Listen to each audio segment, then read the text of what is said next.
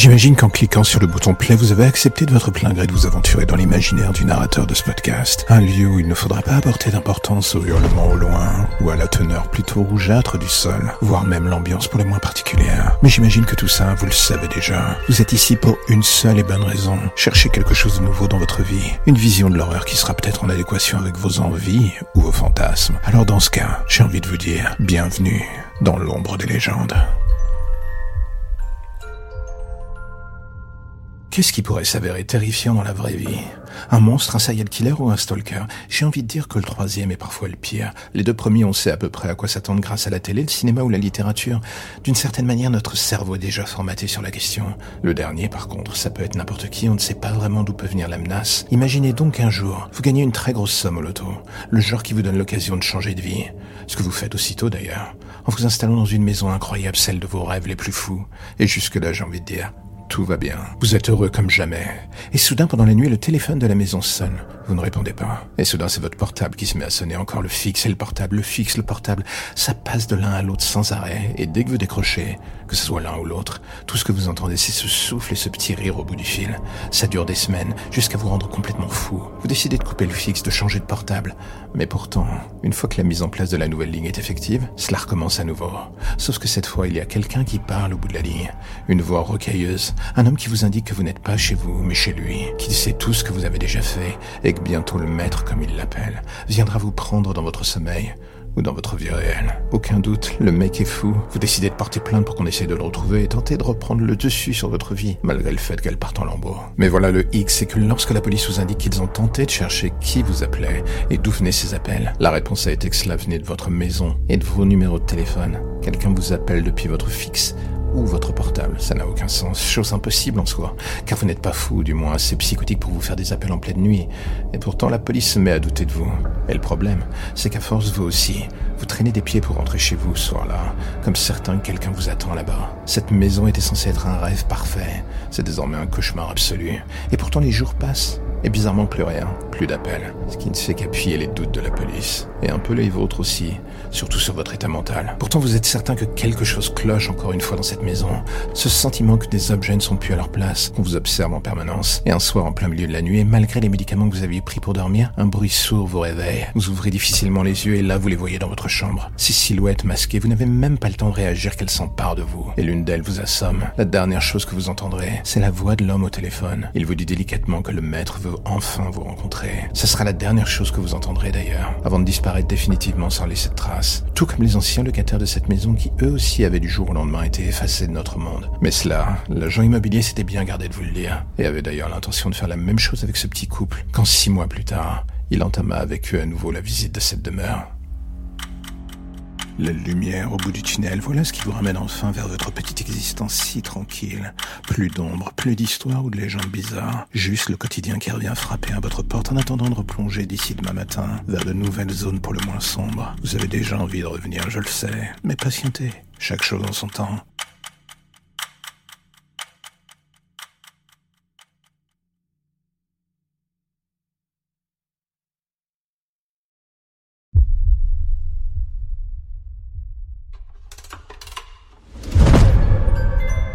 J'imagine qu'en cliquant sur le bouton play, vous avez accepté de votre plein gré de vous aventurer dans l'imaginaire du narrateur de ce podcast. Un lieu où il ne faudra pas apporter d'importance au hurlement au loin, ou à la teneur plutôt rougeâtre du sol, voire même l'ambiance pour les moins particulières. Mais j'imagine que tout ça, vous le savez déjà. Vous êtes ici pour une seule et bonne raison. Chercher quelque chose de nouveau dans votre vie. Une vision de l'horreur qui sera peut-être en adéquation avec vos envies ou vos fantasmes. Alors dans ce cas, j'ai envie de vous dire, bienvenue dans l'ombre des légendes.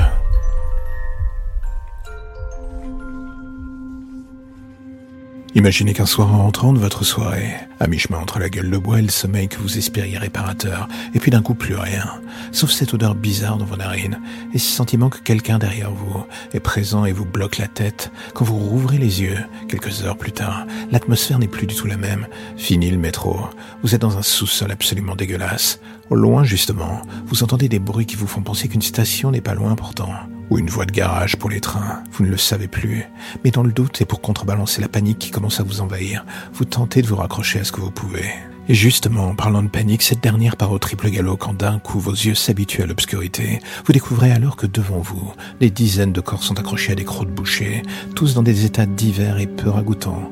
Vous êtes pris au piège, et c'est alors que vous réalisez que vous êtes enchaîné au sol, pas la moindre option pour fuir. Il va falloir faire preuve d'intelligence et de courage. Mais le souci, et là personne ne peut vous en vouloir de ressentir cela, c'est que vous n'êtes pas du tout dans un film, vous n'êtes pas un super-héros qui va briser ses chaînes et trouver un moyen de s'enfuir, non. Vous êtes un monsieur tout le monde dans un charnier, vous venez de vous pisser dessus et votre rythme cardiaque est en panique, tout comme vous d'ailleurs. Vous ne savez pas quoi faire. Et ce qui vous fout en l'air, encore plus d'ailleurs, c'est le fait de ne pas contrôler cette petite voix qui ne cesse de vous hurler dans l'oreille.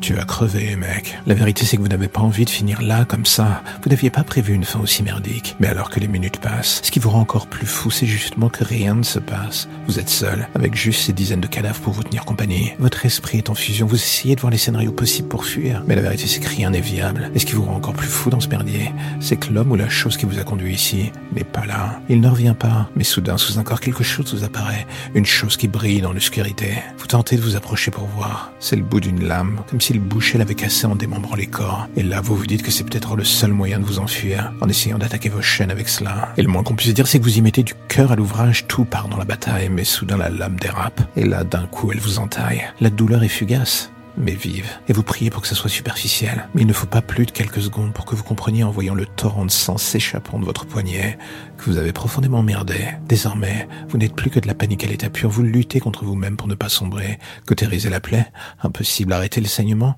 Ça va être compliqué. Vous vous faites un garrot tant bien que mal, mais ça n'arrête pas. Vous faites pression, mais vos forces vous abandonnent. La plaie est profonde. Votre vie vous coule dessus au sens propre comme figuré d'ailleurs. Et d'un coup, c'est le blackout. Une petite voix vous dit que vous allez mourir. Et cette fois-ci, vous l'écoutez en fermant les yeux. En les rouvrant bien plus tard, vous vous demandez si vous êtes toujours vivant ou mort, au paradis ou en enfer. Une lumière vous aveugle. Impossible de définir ce qui vous entoure. Tout ce que vous entendez, c'est ce on dirait celui d'une scie. Vous tentez de bouger, mais votre corps ne répond plus, et là, d'un coup, la lumière se déplace lentement pour laisser apparaître un visage au-dessus de vous. Celui d'un homme avec un masque de chirurgien. Vous ne voyez que ses yeux, et on va être honnête, ces derniers respirent le mal à l'état. Vous remarquez qu'il porte une blouse d'opération. Cette dernière est tachée de sang du sol au plafond, et il ne vous faut pas longtemps pour comprendre que c'est le vôtre. L'homme vous regarde une dernière fois et vous remet la lumière dans les yeux. Vous entendez à nouveau ce bruit de. Vous ne ressentez pas la douleur, mais vous savez ce qu'il fait. Il est littéralement en train de vous extraire vos organes. Vous êtes un sac de pièces détachées qu'il va vendre au plus offrant. La dernière chose que vous vous direz avant de mourir est que vous auriez peut-être dû écouter cette intuition qui vous disait de ne pas aller à cette fête ce soir. Soyez sûrement toujours vivant du coup. Dommage. La lumière au bout du tunnel, voilà ce qui vous ramène enfin vers votre petite existence si tranquille. Plus d'ombre, plus d'histoire ou de légendes bizarres. Juste le quotidien qui revient frapper à votre porte en attendant de replonger d'ici demain matin vers de nouvelles zones pour le moins sombres. Vous avez déjà envie de revenir, je le sais. Mais patientez. Chaque chose en son temps.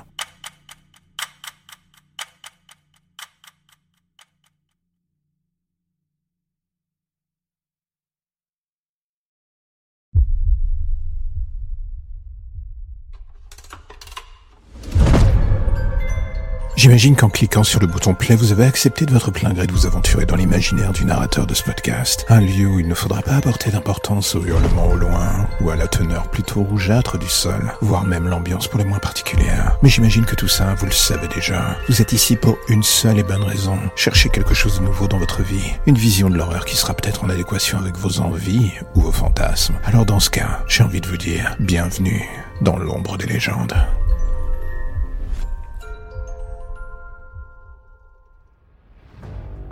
Est-ce que parfois vous vous êtes déjà dit pendant la nuit que quelqu'un vous regardait dormir?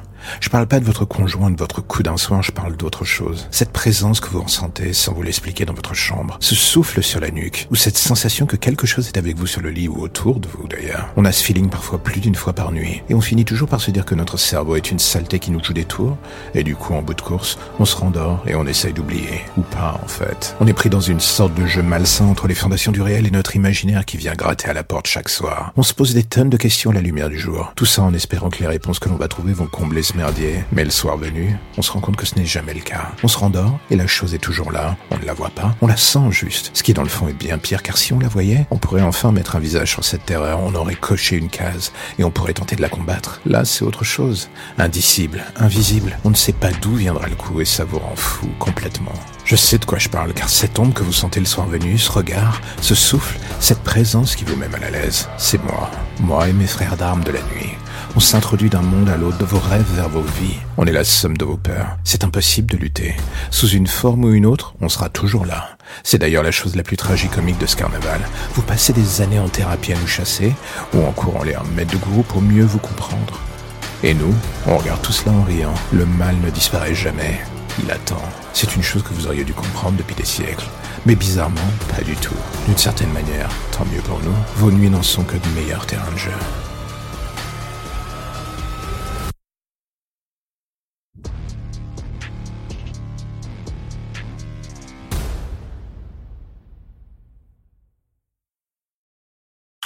J'imagine que vous êtes venu pour écouter des histoires un peu bizarres, des choses glauques, voire même un brin tordu. Ça tombe bien, vous avez frappé à la bonne porte.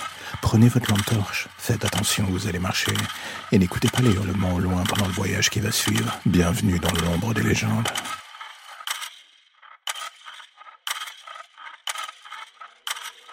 C'est un truc qu'on a du mal à expliquer au début. Une impression de plus en plus tenace que le sol se dérobe sous vos pieds que tout ça n'a plus de consistance ou d'importance, même que d'un coup vous n'avez plus rien pour vous retenir, vous rattrapez justement, et que lentement et sûrement vous coulez. Au début vous luttez, vous tentez de reprendre le contrôle de la situation, mais c'est un combat que vous comprenez perdu d'avance. Et plus le temps passe, plus ce gigantesque sentiment de vide vous envahit, vous siphonne de l'intérieur et vous vide de toute énergie. Vous finissez par vous rendre compte que vous n'êtes qu'un point mort et vous coulez, la chute semble sans fin, vous dérivez vers le fond. Le bruit se fait de plus en plus étouffé autour de vous. Vous n'entendez plus rien même. Vous êtes seul avec votre sensation de vide, de rien. Plus d'émotion, plus d'envie à part celle de toucher le fond. Pour que tout cela finisse par cesser enfin. Vous vous dites qu'une fois au fond, justement, au moins vous pourrez fermer les yeux, vous dire que c'est fini et qui sait peut-être qu'il y aura une autre vie après tout ce merdier, une occasion de recommencer. Mais même cela, vous n'y croyez plus. Un peu comme le reste d'ailleurs. Vous n'avez jamais vraiment été un optimiste, un pessimiste silencieux, et là aujourd'hui, rien ne vous laisse apercevoir un brin de lumière. La chute est lente, le poids qui vous laisse dans la poitrine continue de peser. Au début, vous pensiez que c'était votre cœur, mais ça fait des heures qu'il ne bat plus. Des heures ou des minutes, vous n'en savez plus rien. Le temps n'a plus d'emprise depuis que vous avez sauté du pont. La chute avant l'impact vous a semblé sans fin. Vous ne pensiez pas qu'une fois sous l'eau, vous seriez encore vivant. Enfin, même là-dessus, vous finissez par avoir un doute. Pourquoi? À cause de sang autour de vous, tout sang. Vous n'auriez jamais cru que votre corps puisse contenir autant de choses, à défaut d'une envie de vivre.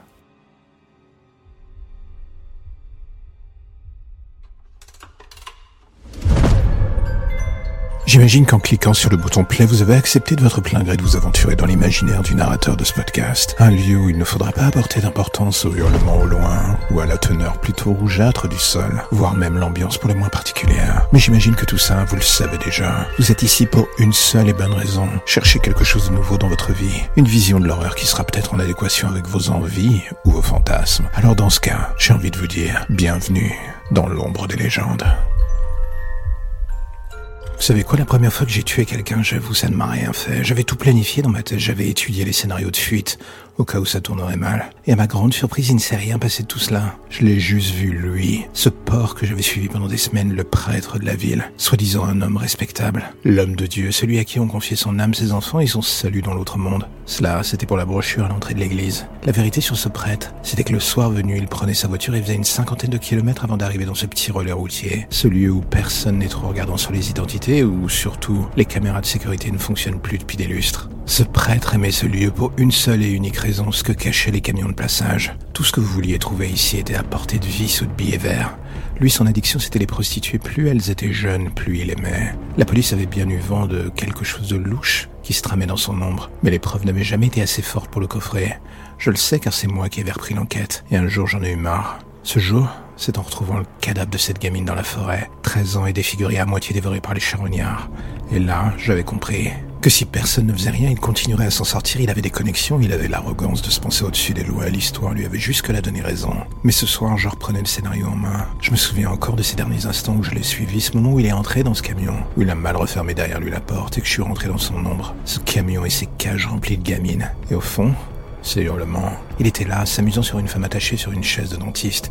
Il lui avait arraché les ongles de la main et s'apprêtait à en faire autant avec ses dents. Il m'a entendu à la dernière seconde, juste avant que je ne porte le premier coup. Et c'est juste quand il a réalisé que désormais c'était lui la proie que j'ai vu la peur s'installer tout comme le silence dans le reste du camion. La logique aurait voulu que je libère les filles, que j'appelle du secours et que j'agisse en flic. Mais plus je le regardais, plus je voyais le visage de cette gamine qu'on avait retrouvée en forêt. Elle était assez proche de celle assise sur cette chaise. Si je n'étais pas venu ce soir, je l'aurais peut-être retrouvée elle, comme la précédente et la suivante. Toutes celles qui auraient suivi ce type. C'était un putain de monstre. Je le voyais dans ses yeux. Et quand il s'est mis à rire en me reconnaissant, c'est à ce moment-là que j'ai compris qu'il n'y avait pas de marche arrière. Il devait finir son parcours ici, ce soir. Et c'est bien ce qui arriva. Je libérais les filles, elles premières de ne rien dire, elles me laissèrent seul avec lui en fuyant pour ne jamais se retourner. Et désormais j'étais seul avec lui, attaché à cette chaise désormais. Il était là ma merci, et ce que je lisais désormais dans ses yeux, c'était de la peur pure. Non, pas de la peur, de la terreur, car il avait compris que la prison n'était pas une option. J'avais le pouvoir et il ne possédait plus rien. Et c'est exactement aujourd'hui ce qui reste encore de lui dans l'esprit des gens. Absolument rien. Un homme qui du jour au lendemain a disparu, une vie qui s'arrête, d'autres qui continuent grâce à moi. Et moi au milieu, qu'est-ce que je suis? Un homme de loi qui l'a corrompu pour mieux lui donner de la force. C'est ce que j'aime me dire. La vérité dans le fond, c'est que moi aussi je suis un meurtrier. La seule différence avec eux, c'est que j'ai un badge et que je ne tue que des pourritures. Mais au final, l'odeur du sang reste la même quoi qu'on fasse. C'est bien ça le problème.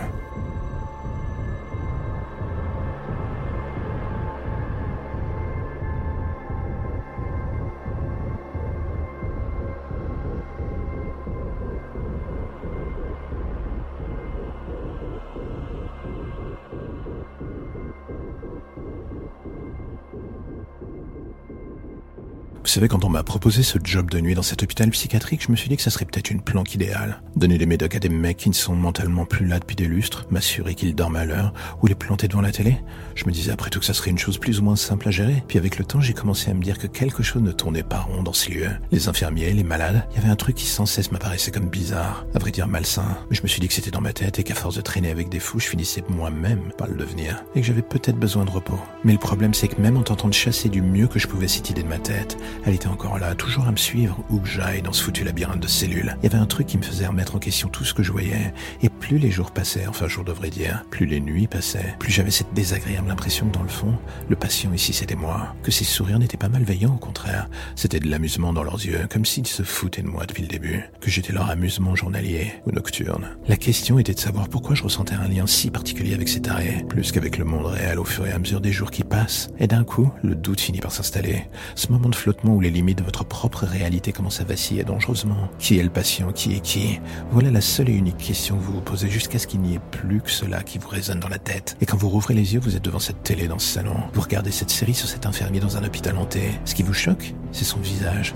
qui à peu de choses près est quasiment identique au vôtre. Ou alors c'est votre reflet dans l'écran qui se mélange au contour du sien. Les limites se brouillent, vous ne savez plus. Et d'un coup, cette sonnerie retentit. Et cet homme arrive devant vous. Il vous dit qu'il est l'heure de rentrer dormir dans votre cellule. Vous lui dites que non, vous ne pouvez pas rentrer dormir dans la cellule, vous n'êtes pas un des patients, vous êtes un membre de l'équipe. Et là, comme les autres malades autour de vous, il ne peut s'empêcher de rire. Et c'est en passant à côté de cette femme dans son fauteuil qu'elle vous murmure brièvement à l'oreille. T'es un des nôtres, beau gosse. Qu'est-ce que vous feriez si un matin vous réveillant sur le bord de votre lit, vous trouviez votre téléphone déverrouillé, un court moment de panique ou d'incrédulité vous envahirait Est-ce que quelqu'un était là avec vous? Est-ce que vous avez trop bu et fini par oublier ce fameux téléphone avant de sombrer dans les bras de Morphée? Dans le doute, vous faites le tour de l'appartement pour regarder s'il n'y a pas de trace d'effraction. Et là, il n'y a rien. Vous vous dites alors que c'est peut-être vous au final que vous êtes devenu parano et qu'il faut arrêter d'être aussi tendu. Mais juste à ce moment-là, vous recevez un SMS, une amie qui vous indique qu'elle n'a pas trouvé très drôle vos appels en pleine nuit. Vous lui dites que ce n'était pas vous. Elle vous indique que les appels venaient pourtant de votre téléphone. Vous vérifiez. Quelqu'un a fait plus d'une dizaine d'appels vers elle pendant la nuit. Vous ne savez plus quoi dire et finissez par accrocher. Désormais, c'est officiel.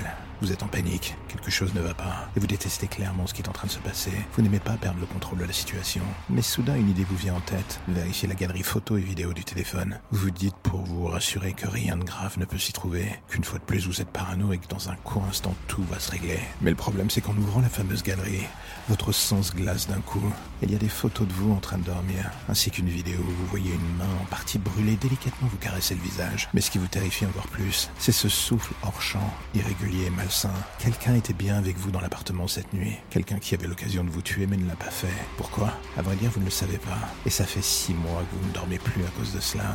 Six mois que vous n'êtes plus que l'ombre de vous-même, à moins que celle que vous voyez dans le miroir.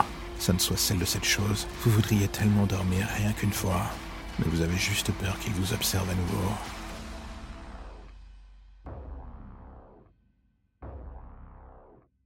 J'imagine que vous êtes venu pour écouter des histoires un peu bizarres, des choses glauques, voire même un brin tordu. Ça tombe bien, vous avez frappé à la bonne porte.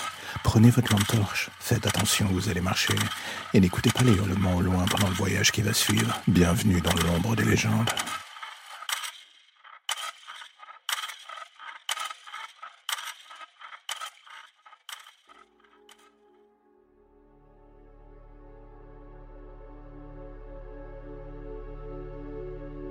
Parle toujours de la vengeance comme la pire des choses qui puissent s'abattre sur un homme. Ça vous ronge de l'intérieur, ça vous détruit morceau par morceau. Tout ce qui fait de vous un être humain finit par disparaître. D'un homme à l'autre, elle aura des effets secondaires, pour le moins différents, et tant mieux d'ailleurs. Moi, je crois que j'ai eu le droit à la pire des versions, celle qui d'un coup vous transforme en un monstre assoiffé de sang. Fut une époque où j'étais un homme comme vous, quelqu'un avec des rêves, une famille, une envie de vivre presque toxique. Tout ça, ça me semble si loin maintenant, pour être honnête. Aujourd'hui, quand je me regarde dans le miroir, ce qui me fait peur, c'est que je vois du vide. Rien que ça. J'étais flic, un bon même. Et comme dans un mauvais film, j'ai fait l'enquête de trop, mis en tôle la mauvaise personne et pour se venger, cette fameuse personne a fait en sorte de me détruire sans option de retour. Ma famille a été la cible et moi j'ai assisté à cela sans pouvoir rien faire. Vous savez ce que c'est d'être assis dans son salon, enchaîné à son siège, avec des miroirs qui vous entourent, et devant vous, votre femme et votre fille. Où que vous regardiez, vous les voyez sous tous les angles. Impossible de ne rien voir. Et d'un coup, les hommes qui les retiennent se mettent à les taillader. Et là, tout ce que vous entendez, c'est les hurlements, ceux de votre fille, les pleurs de sa mère qui tentent de la réconforter. Votre cerveau enregistre tous les images et les sons et continue de vous les repasser les uns à la suite des autres tout le temps, en boucle. Et j'ai tout fait pour essayer d'oublier. Mais justement, il n'y a rien qui passe. Rien. Je revois toujours les corps, le sang, l'incompréhension dans le regard de ma fille, alors que sa mère lui dit de fermer les yeux pour ne pas regarder quelques secondes avant qu'un de ces hommes ne finisse par lui mettre une balle dans la tête. Quelques secondes plus tard, nos regards se croisent jusqu'à ce qu'elle subisse le même sort. J'aurais voulu mourir avec elle ce soir-là, et j'aurais dû d'ailleurs. Six balles dans le corps et une dans la tête, et pourtant, la mort n'a pas voulu de moi. Ou moi d'elle, en fait, je sais pas. Car pour être totalement honnête, à partir de ce moment-là, la seule chose qui m'a maintenu en vie, c'est ce désir de tuer. Je suis mort avec ma famille et j'ai refait surface dans ce bain de sang qui était là. Un être juste au froid avec un code moral inexistant ou du moins ne fonctionnant plus selon les repères que j'avais pu avoir dans mon ancienne vie. Et j'ai fait ce que la petite voix me dictait. En finir avec cette peine de la seule et unique façon que je connaissais. J'avais trop de souffrances toxiques qui me rongeaient et il fallait que je m'en débarrasse. Et pour la faire disparaître, il y avait qu'une seule solution. Les faire disparaître eux. Alors je les ai traqués, un par un. Et là, vous allez me demander, est-ce que j'ai pris plaisir à les tuer? Oui. Leur faire vivre la même souffrance a été un plaisir que je ne nierai absolument pas. Un par un, j'ai noyé ma peine dans leur sang et tout ce qui composait la pourriture cachée dans leurs entrailles. Est-ce que ça a fait disparaître la mienne? Temporairement. Mais je suis avec lui. Il était toujours vivant, celui qui avait ordonné leur mort. Et cela, dans le fond, je pouvais pas le permettre. Et alors là, ce soir, alors que je regarde ce corps misérable, enchaîné à une chaise devant moi dans les sous-sols de la prison, je me délecte de voir sa soi-disant aura de Caïd finalement s'évaporer. Il a suffi qu'il me regarde pour qu'il se pisse dessus de peur, pour la simple et bonne raison qu'en face de lui désormais ce n'est plus le flic intègre. C'est l'homme qui lui a fait parvenir les doigts de sa fille pour son anniversaire, l'homme qui lui a fait écouter en boucle depuis une heure les hurlements de sa femme pendant que j'étais en train de la torturer. Je pourrais vous dire que la vengeance est néfaste et qu'aucun aucun homme ne mérite de tomber dans son piège, mais là encore, ça serait une douce mélodie de mensonge que je balancerais à vos oreilles. Pour être honnête avec vous, vous devez réaliser qu'une seule chose. Dans le fond, la vengeance n'a qu'une seule fonction. Vous révéler enfin aux yeux du monde. C'est une fois que vous embrassez le chaos qui sommeillait en vous que d'un coup votre visage prend vie dans les yeux de celui qui vous a créé. Et croyez-moi, il n'est jamais bon de rencontrer l'incarnation de ses cauchemars.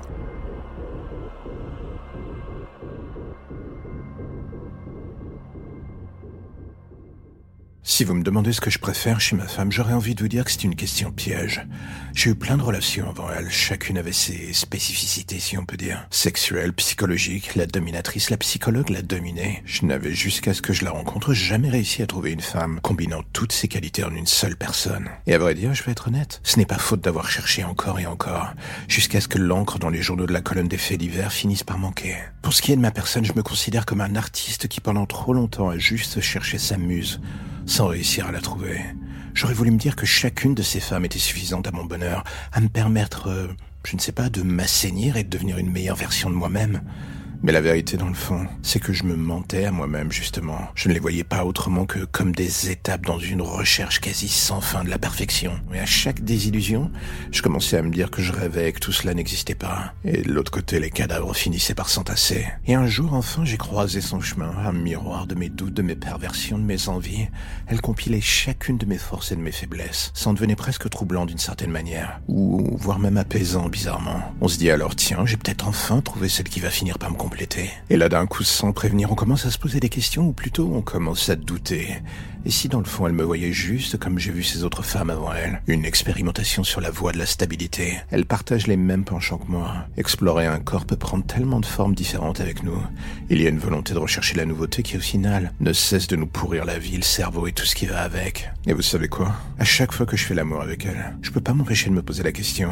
Et si une fois, je la serrais un peu plus fort Si je la tuais ou la poussais enfin dans ses derniers tranchements L'envie est là. Mais ce qui me fait peur dans le fond, c'est que je suis certain qu'elle pense exactement la même chose pendant qu'on fait l'amour. L'amour au pays des serial killers, c'est comme une thérapie sans fin, et sans pilote d'ailleurs. C'est voué à l'échec.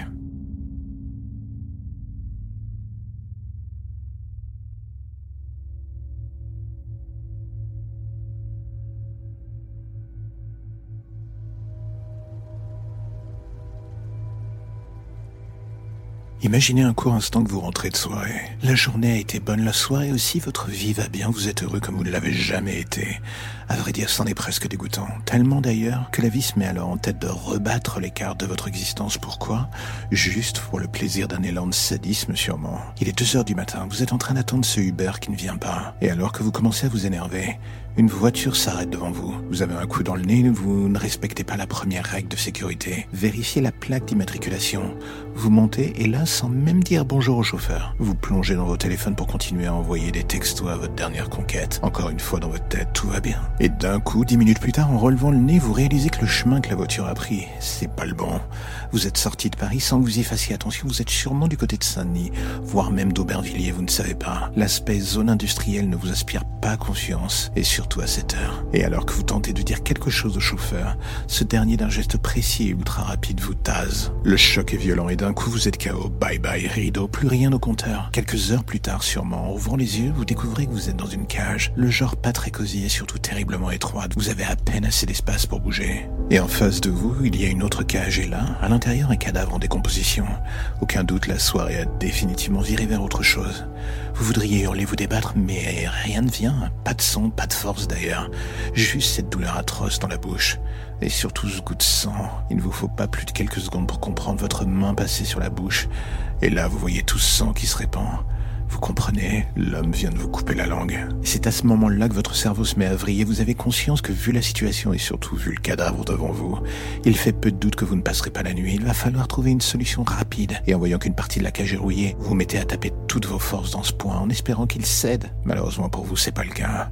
Et pire encore, le bruit attire l'attention de l'homme qui était dans une pièce avoisinante. Il arrive alors devant vous et vous voyez dans sa main un couteau. Il le fait aller et revenir contre les barreaux de la cage. Et soudain, avec un sourire malsain, il jette quelque chose à l'intérieur de la dite cage. C'est votre langue, ou du moins ce qu'il en reste. Il éclate de rire en vous lançant un bon appétit. Avant de partir, les heures passent et plus vous retournez le problème dans tous les sens, moins vous voyez d'options de sortie. La fatigue vous attrape au vol et vous finissez par sombrer. Un petit bruit finit par vous réveiller quelques heures plus tard, un truc persistant à proximité de vous. Et quand vous ouvrez enfin les yeux, deux rats sont en train de se battre pour dévorer votre langue. D'un geste automatique de rage, vous en frappez un jusqu'à ce que son corps ne soit plus rien qu'un amas de chair. La vision du sang ne vous fait absolument plus rien. Vous avez extériorisé votre rage pendant quelques secondes, mais la fatigue est encore plus forte, et du coup vous sombrez à nouveau. Encore une fois, en vous réveillant, vous entendez des bruits atroces. Mais là, c'est celui de la chair qu'on découpe. L'homme est devant vous, il a découpé en morceaux le cadavre qui était en train de pourrir dans l'autre cage. Il le met dans des sacs, il ne garde avec lui qu'une main. Et là, lentement, encore une fois, il s'avance vers vous. Tu sais quoi? On va jouer à un jeu. Si tu la dévores, je te laisse partir. Enfin, je te laisse une chance de fuir, surtout. Un avantage de 10 minutes avant que je me lance à tes trousses. Tandis quoi Il jette alors la main dans votre cage. Vous êtes au bord de la folie, vous vous êtes pissé dessus, vous êtes chié dessus, vous avez mal partout, vous crevez de peur et de faim. Et vous ne savez même plus depuis combien de temps vous êtes là. Il sait qu'il a l'avantage. Il vous regarde à nouveau. Pensez-y, sincèrement, ce serait con de finir dans un sac. Et sur cette phrase, il disparaît à nouveau en riant. Et là, vous êtes seul face à vous et surtout face à cette main. Et maintenant, il y a une décision à prendre, c'est la seule qui vous reste. Choisir de tout faire pour survivre ou accepter d'emblée de crever comme un rat. Alors que la fatigue vous reprend plus belle, l'idée de dévorer cette main finit par vous tenailler de plus en plus fort. Une partie de vous dit non, l'autre oui, et sincèrement, même si l'odeur de putréfaction vous répugne, vous finissez par vous dire pourquoi pas. Ce sera la dernière question vous traversant l'esprit. Vous sombrez, vous capitulez dans une folie protectrice. Vous ne savez plus vraiment d'ailleurs. Quand vous vous réveillez, vous tenez contre vous une main à moitié dévorée. Un vomissement violent vous ravage le bide. Et là, devant vous, l'homme est là, riant doucement, il vous applaudit. Je vois que monsieur a un bon appétit. T'es joueur. Alors tu sais quoi? Chose promise, chose due. Et là, devant vos yeux, il enlève le verrou. Il tapote du doigt contre sa montre et les dix minutes vous reviennent en tête. Une seule chose prend le dessus désormais, l'envie de vivre. Votre corps est dans un état catastrophique, mais vous mettez votre dernière force dans la bataille pour fuir. Vous tentez de courir, vous ne savez pas où vous êtes ni où vous allez d'ailleurs. Très vite, vous réalisez que vous êtes en sous-sol en fait. Les couloirs qui se dressent devant vous s'enchaînent à perte de vue. C'est un véritable labyrinthe, mais vous voulez y croire quand même, quoi qu'il arrive, tout ça pour tenter de survivre. Mais rien n'y fait, vous avez l'impression de tourner en rond au sens propre comme figuré d'ailleurs. Et d'un coup, vous vous demandez depuis combien de temps vous êtes sorti de la cage. Vous n'avez plus la notion du temps, plus de notion de rien d'ailleurs. Sauf peut-être de cette douleur fulgurante qui vient de vous traverser le bas-ventre. Vous baissez le regard. Tiens, couteau n'était pas là il y a quelques secondes. La main le tenant non plus d'ailleurs. Enfoiré, il vous a retrouvé. Le premier coup vous a transpercé l'estomac. Le second transpercera le poumon. Le troisième à nouveau le bas-ventre. Et là d'un coup vous comprenez, c'est fini. Vous savez que vous allez mourir seul comme une merde. Vous êtes en train d'agoniser alors qu'il vous traîne même le sol pour vous ramener à votre point de départ. La cage. Chose que vous allez voir avant de mourir. C'est le visage de cet homme. Celui qui occupe votre ancienne cage. Ce regard apeuré, ses traits, cet homme. Comprenez très vite qu'il a quelque chose qui vous ressemble. D'ailleurs, c'est vous. Et la dernière chose que vous verrez, c'est le visage de votre tueur, vous souriant en vous fermant les yeux, tout en disant calmement On se revoit dans pas longtemps, mon mignon. Ce purgatoire, c'est le tien après tout.